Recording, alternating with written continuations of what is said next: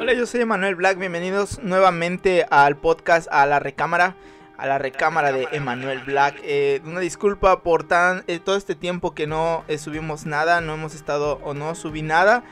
bueno, han pasado muchas cosas, ya sabes en qué tiempo estamos viviendo, 2020, una locura. Pero bueno, vamos a estar hablando en esta segunda temporada porque sí, déjame decirte que la recámara se va, se van a ir por temporadas y en esta temporada tengo algo muy especial eh, que quiero compartir con ustedes.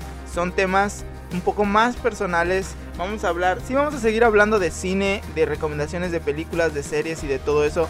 Pero bueno, ahora es un poco más difícil hacer este tipo de recomendaciones, pues ya sabe la circunstancia en que estamos viviendo.